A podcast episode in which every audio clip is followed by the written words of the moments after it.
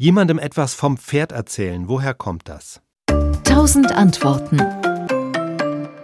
Die Redensart geht zurück auf eine der berühmtesten Geschichten des Altertums, nämlich den Trojanischen Krieg und damit das berühmte trojanische Pferd, Stichwort Odysseus. Also nochmal zur Erinnerung, die Geschichte geht in Kurzform so, die Griechen kämpfen gegen Troja, lange sieht es nicht gut für sie aus, zehn Jahre lang mühen sie sich ab und verschleißen ihre Krieger. Und dann fällt ihnen ein, sie sind ja nicht nur stark, sondern auch listig und so denkt sich einer von ihnen die Sache mit dem Pferd aus. Vielleicht war es auch Odysseus selbst, da gehen die Zeugenberichte etwas auseinander.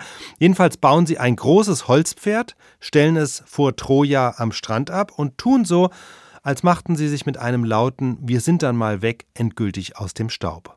Nur ein Grieche bleibt zurück, nämlich Sinon.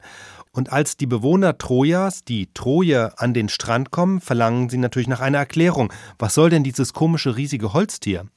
Darauf stellt sich Sinon hin und erzählt ihnen was vom Pferd. Ja, genau aus dieser Geschichte kommt die Redewendung.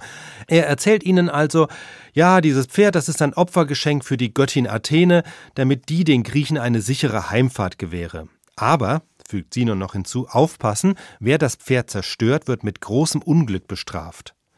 Aber warum ist das Pferd so groß, wollen die Trojer wissen. Ist doch klar, erklärt Sinon, wer das Pferd besitzt, wird von Athene beschützt. Die Griechen hätten es deshalb so groß gebaut, damit es nicht durch das trojanische Stadttor passe.